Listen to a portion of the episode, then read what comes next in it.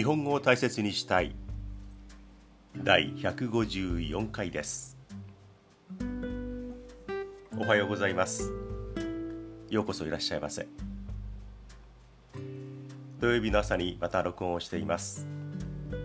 先ほど少し外に出てみました。綺麗な青空。そして今日はかなり空気も爽やかです。昨日は一日中雨が降っていました。まだ私が住んでいる関東地方梅雨入り宣言が出ていません。あ最近は梅雨入り宣言は出さなくなりましたね、えー、気象庁はちょっと弱気になっていますがまだね梅雨に入っていません。もしかすると、えー、梅雨に入ったっていう状況を気象庁が判断するのがうんどんどん遅くなっていって過去にもありました。すでに梅雨に入っていた模様であるぐらいのえー、発表が出るかもしれないですね。えーと、なんとなく曖昧なうちに梅雨に入っていたんだ。でも結構晴れ間も多いよね。という梅雨この雨のシーズンになるんでしょうかね。独特のいつもとは少し変わった梅雨直前の関東地方の最近の陽気です。今日は真夏のように暑くなるかもしれません。皆さんの周りはどんな気候なんでしょうか。何か音が聞こえていますか。お前が喋っている、まあ、それは置いといて、ねえー、どんな自然があってあるいは街並みが見えているのか海が見えるのか山が見えるのかどんなところで私の声が届いているんでしょうかところに届いているんでしょうか、ね、また今日もあっちに行ったりこっちに行ったりいろんな範囲のお話をしようと思います。ねまあ、自分勝手という内容になります。あの歌のほんの少し瞳そらさないで。ザード。いつもこの時間は家にいたのに。最近君は留守がちだね。やっと出た電話の声も以前までと違う。感じが変わったよ。ザードの歌ですね、えー、あの酒井泉さんの歌声で歌われたヒット曲ですね。1995年の歌です、えー、この内容を聞いてみると読んでみると1995年だから今から26年前ですね、えー、四半世紀は経っていますがその1995年の時っていうのはまだ携帯とかスマホとかそれからうんメールとかね LINE とかそういったものが世の中に広がっていなかったんですよね。で電話にまつわる歌っていうのがいっぱいあります。この「瞳そらさないで」この歌詞もなんとなく隙間風が吹き始めたもうすぐ別れてしまうのかなっていうカップルの歌だと思います。男性が語っている内容のこの歌。彼女の家に電話をする。そうすると、ね、昔ですから誰もいなければ留守番電話につながるかせいぜいそうですよね。あるいは直接誰あの彼女が出るかいなければ出ないか。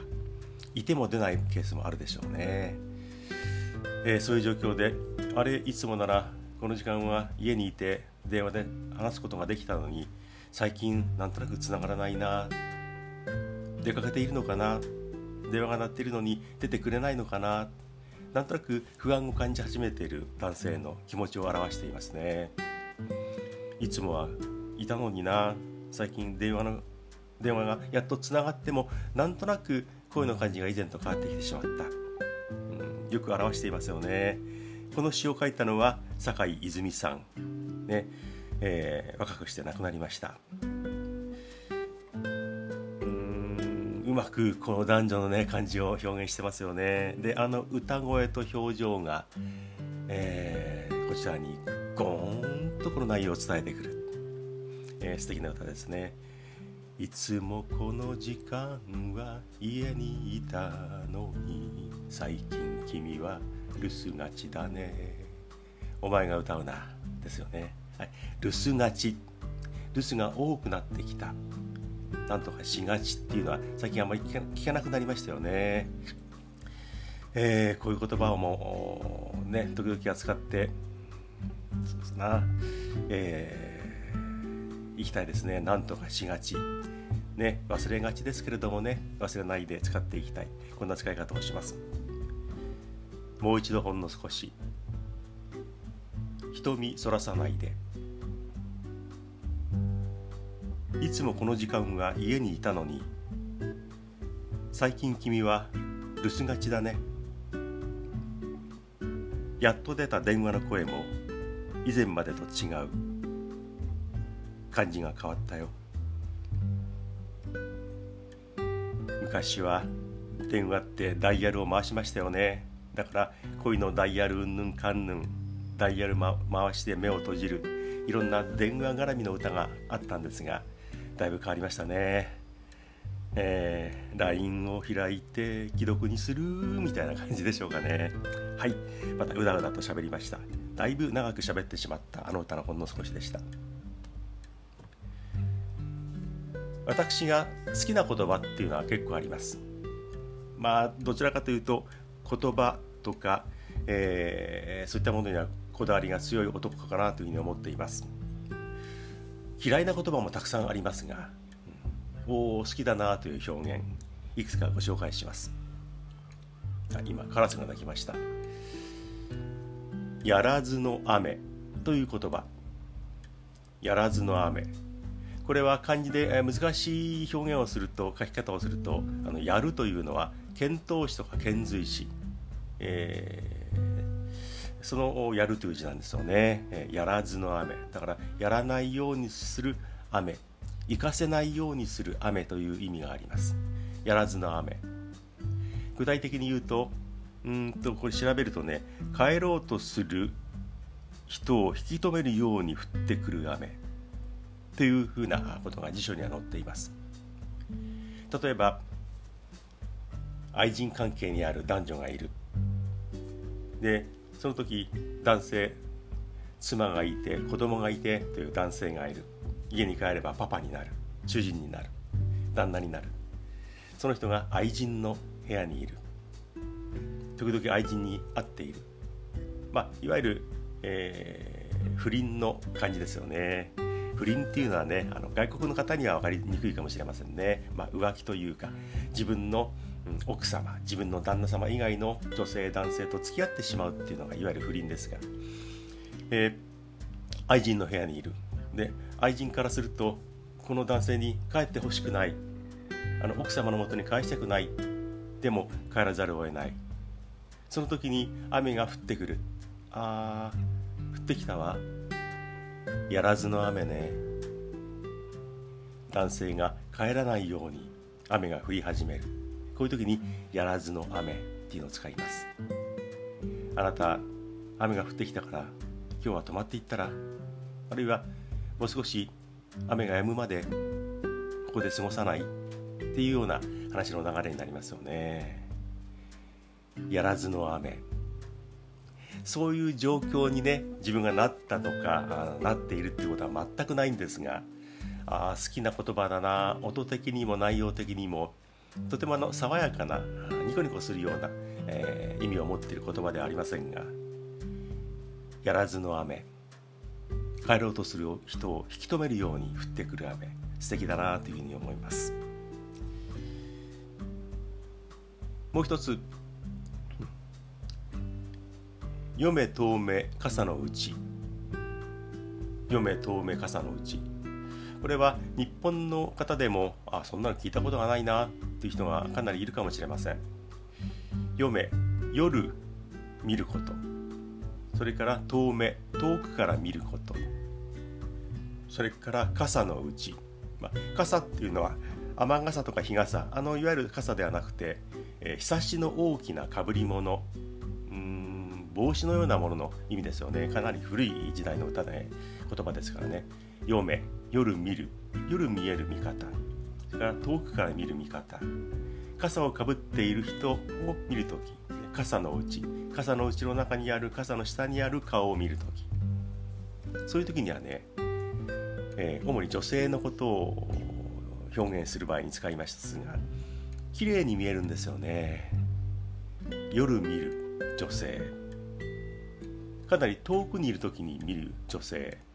そして何かをかぶっている。大きめのつばがあるような帽子ハットでもいいですね、えー、そういうのをかぶっている。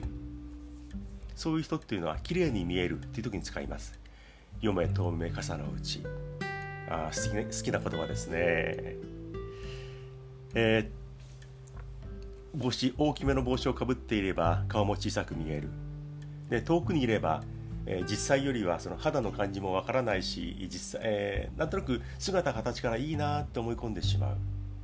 それから暗いところであるとなんとなく細かいところが見えなくてああ素敵な女性だなと思ってしまう。そういうふうに表現する。意味のこの「読め」「夜見る」「遠目」「遠くから見る」「傘のうち」ですよね。でも使い方としてはあ具体例は難しいんですけれどもいやねあの彼女ちょっとねあのなんかあんまり最近違うな、うん、近くに来たら意外だったっていう時に使いますよね。あなんだこういう人なんだ。読め透明傘のうちだったな。っていうことでしょうかね、えー、ちょっと乱暴な言い方をしましたが、うん、そういうのを考えるとね逆を言ってみれば昼間でも明るいところでもそして透明じゃなくて近いところで間近で見てもそれから何もかぶっていない状況で見ても綺麗だな素敵だなって人が本当に完璧に近いほどの美しさを持っているってことですよね。遠くにいる暗いところなんかかぶっているのではなくてもうすっぴんで真っ昼間で近くで見て綺麗っていう人が本当の素敵だな綺麗なんだなっていうことなんじゃないかなと思います。でもこの読め遠目傘のうちっていう言い方とても好きですね、まあ、やらずの雨についても読め遠目傘のうちについてもかなり古い言葉ですけれどもこういう言葉っていうのは自分は好きだし、うん、そういうのうまくはまるような場面があればいい,、ね、いいなというふうに思います。なんとなく自分のねこだわっている言葉をご紹介しましたがそんなふうに思います。聞いたことなかったですよね、えー、変なこだわりかもしれません。でもご紹介しました。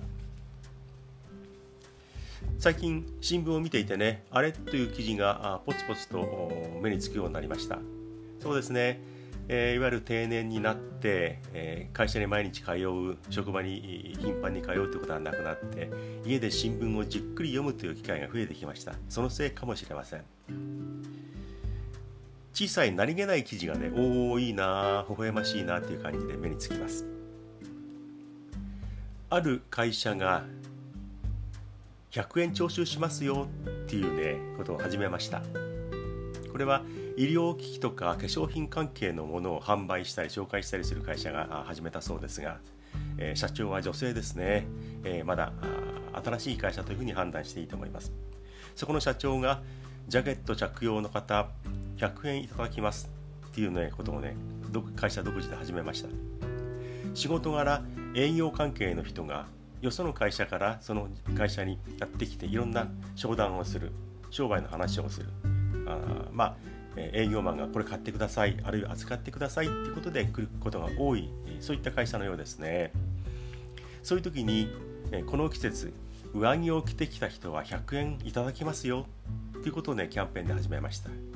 これはあの社列機を出してのキャンペーンというかね考え方なんですがある他の会社の営業マンが来る。その時に上着を着ていたら「はいはいダメですよ上着着てますね100円くださいそこに入れてください」募金のようにお金を入れる徴収する。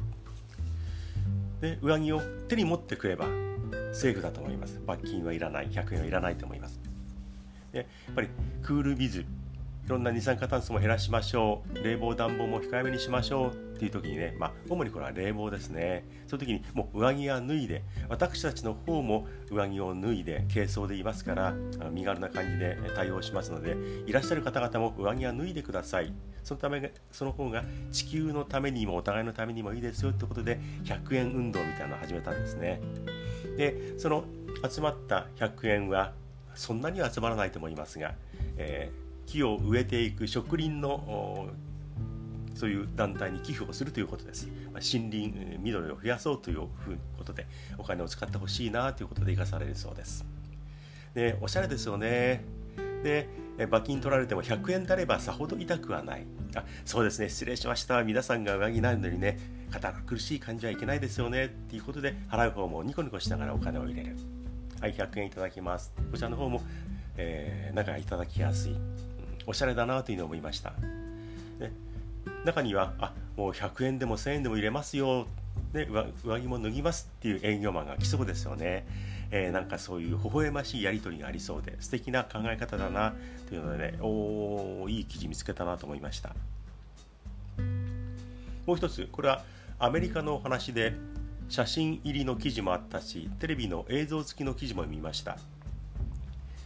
えー、17年周期17年周期でアメリカでセミが大発生するという話ですね私セミが大好きで以前にもセミについてのお話はかなりしていますがまだ関東地方はセミが鳴いていないですね。間もなくセミの声がうるさくなる時期がやってきますがね。まだ鳴いていません。17年に1回セミが大発生する大量に生まれてくるっていうことなんですね。これ周期的に来るそうなんです。17年というのはねあのセミにとっては何かがあるんでしょうね。地面の中に幼虫で長い間いてそしてさなぎになって地面からモコモコって出てきて木につかまって、さなぎから羽化する。そして成虫になる。セミですよね。で、えー、メスは鳴かない、ね、オスはミンミンとかガチャガチャガチャとかいろんな鳴き方をする。あの写真で見たセミの種類は日本のものとは違っていましたが日本ではいわゆるクマゼミとかミンミンゼミのようなセミに似ているなと思いました。そのセミが大量に発生する。で場所によってはものすごい騒音的な音になっている、えー、その17年周期のセミの大群の発生もう大量に生まれるっていうのが起こっているそうです。自然って面白いですよね。何年か周期である種類が急に量が増える生まれる数が増えるってことがあります。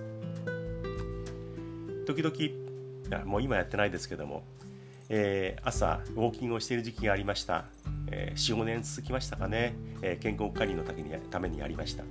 そうするとある年になるとえー、急に量が増える植物がありました。例えば灯台草という野草がある。いつもいつも同じところ歩いていますからあ今年も灯台草があ芽が出てきたなこの葉っぱ、えー、独特な形だななんて思って眺めていました。ある年になったらその一帯にその灯台草っていうのはやたら増えて今年はこの灯台草の当たり年だなっていうふうに考えたりもしました。当たり年急に量が増えるようにえー、素敵なものができたり量が増えたりする。それがありました。アップルミント。これはあのハーブとしては有名ですが野草としてもいっぱい生えています。今年はアップルミントがやたら多いなっていう年もありました。であの植物とかには。うん例えばりんごとか梨とかえいいね。お米でも今年当たり年だね。いいお米が取れるよなんていうふうに言ったりします。セミの世界にもそういうのがあるんですね。で17年っていうのが、えー、謎のでも自然の中では何か理由がある周期なんでしょうね。セミが大量発生。ちょっとねセミ好きの私とすると行ってみたいな。そしてその声を聞いてみたいなっていうふうに思います。もう今から言っても遅いんでしょうけれどもアメリカでセミ大発生がすごいなと思いました。自然の力というか謎の部分ってありますよね。ワクチンをいよいよ私は明日打ちに行きます。午前10時。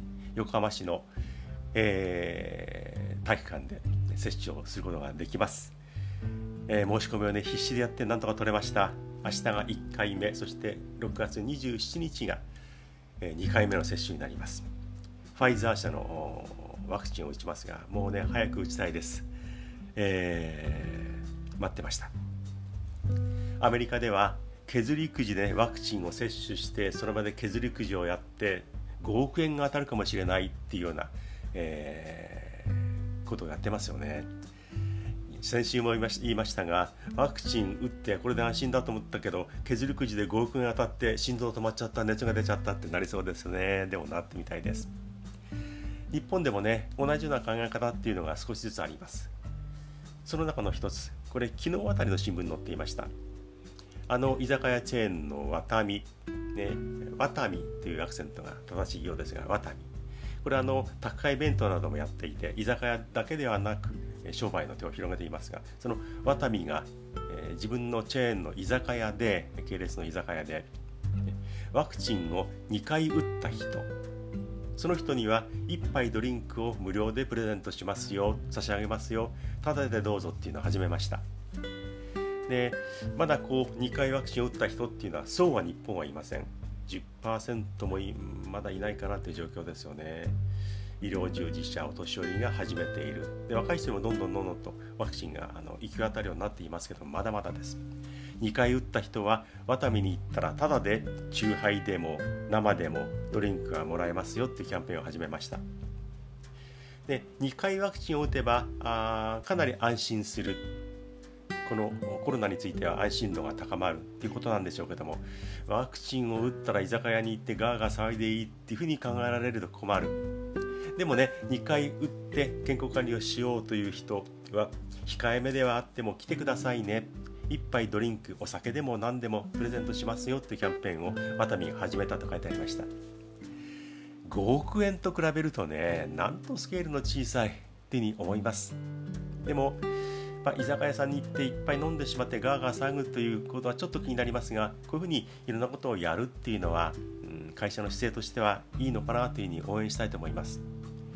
願わくばもしできることならばえー、ワクチンうんぬんコロナうんぬんじゃなくてもこの1杯無料っていうのは引き続きっていうかね当分続けてほしいですね、えー、夏とか今年いっぱいはもうコロナの心配がなくなってきてもワタミとしては続けますよ、ね、苦しい年頑張りましたよね。ということでワタミにも頑張ってもらいたいなというふうに思います。はい。あっちに行ってこっちに行って話がバラバラ参りました。メールをいただいています。本当にありがとうございます。嬉しいです。えー、ちょうど1週間ほど前にいただいたメールですね。ベルギーのアントワープ出身の方です。ベルギーは行ったことないですね。アントワープもう響きを聞いただけでも素敵な街並みだろうな行ってみたいな歴史もあるよな。確かワクチンのファイザーはベルギーで作っているってことも聞きましたかね。なんとなく妙なつながりがあるような気もします。そしてこの方はベルギー出身ですが15歳の時にドイツに行っている、うん、でドイツの美術学校を卒業してその後に日本に日本語の勉強に2年間来たことがあるそうです。専門学校に通って、えー、日本語を勉強した。お名前はシル・ラウレンズさん。年齢の方は定かではないんですがシル・ラウレンズさん。さん男性か女性かもちょっと文面からは判断できないんですが女性でしょうかねこの名前はね。もし間違っていたらごめんなさい。でねメールはねもう日本語をうまく使いこなしていますよね。ああ相当な日本語の使い手だな日本人でもこれだけユーモアを交えながら言葉を使って遊びながら表現できないなというふうにメールをニコニコしながら読みました、えー、最初にもらったメールは、まあ、あの自分の紹介なども入っていたんですが日本で、えー、映画をよく見た「男はつらいよ」シリーズかなりご覧になったようですね、えー、主演の渥美清さんはもう亡くなっていますがもうシリーズとして何十本もあるあの有名なえー、もう定番になっている映画ですね「俺がいたんじゃお嫁に行けぬ分かっちゃいるんだ妹よ」っていうあの主題歌がね日本の国民年配者みんな歌えますね。あの映画で結構日本語を勉強したというふうに書いてあります。映画とかアニメって、えー、言葉の勉強になるんですね。それからこのシルさんが好きなのは日本テレビ。ね関東地方では4チャンネルですが日本テレビでやっているもうこれも長寿番組ですね「笑点」「笑う点」ポイント「笑う点」と書いて「えー、笑点」というあの番組が好きだというふうに書いてありました。これも落語というのも日本語の勉強になるようで、えー、その落語で日本語の勉強するって話もよく聞きますがシルさんも『笑点』をよく見ていた。これは勉強というよりは面白いから見ていたのかもしれません。その中でも菊蔵さんが好きだって書いてありましたね。私も大好きです。シルさんね、えー、今はね菊蔵さんが菊王さんっていうふうに名前が変わってますね。菊王ですね。でつい最近大腿骨太ももを骨折したっていうことがあって家で転んで太ももの骨を折ったということがあったんでまだ入院中かあギブスをはめているかもしれないですね。でもまた戻ってきたら、えーー、元気にねあの独特の語り口で語り口で喋ってくれると思います。大腿骨を折ってしまった、ね、これをなんかシャレを聞かしてうん私怪我から怪我が治りました。どこ打ったのかな？どこ打ったんだうんどこだったかな？大腿骨？大腿骨？なんて 言うかもしれません。はい、えー、怪我が治って、復帰することを待ちたいと思います。えー、シルさんは今はうんそうですね、えー、漫画のアシスアシスタントをしている。そのアルバイトをしている。でアニメーション専攻の1年生であるとも書いてあるんですがちょっと年齢とか学校とか、まあ、いろんな学校に行っていろんなことに興味があって日々を過ごしているんですよね、えー、すごいメールをねもらいました。えー、人呼んで風天の留学生でございますみたいな言い方っていうのはとても素敵でねかっこいいなと思いました。また何かあったらメールとか、えー、頂戴したいなというふうに思います。ありがとうございました。皆さんからもメールお便りコメントを頂戴したいと思います。質問や意見など何でもご自由に日本語以外でも大丈夫です。送ってください。大切 .japanese.gmail.com 大切の「つ」は TSU の「つ」で書いてください。YouTube でも私のこのしゃべりは見て聞いていただけます。今は新しい配信はストップしていますがなんかね、新しいもの、えー、毎週ではなくても配信したいなっていうふうにね、えー、思いますがえ40本分 YouTube 上にありますので、えー、見て聞いてください。ゆっくり日本語ゆったりトーク。こちらで40本分あります。聞いてみてください、えー、コメントも打ち込めるので、えー、お気軽にコメント打ってください。そしてできればチャンネル登録もお願いしたいと思います。お便りコメントチャンネル登録ぜひお願いしたいと思います。今日も長くなりました。そろそろ終えようと思います。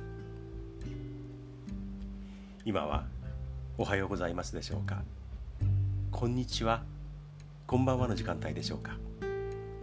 周りはどんな景色が広がってるんでしょうかね。今あなたは一人で聞いてくださっていますか。また聞いてください。もしかしたらおやすみなさいでしょうか。To be continued.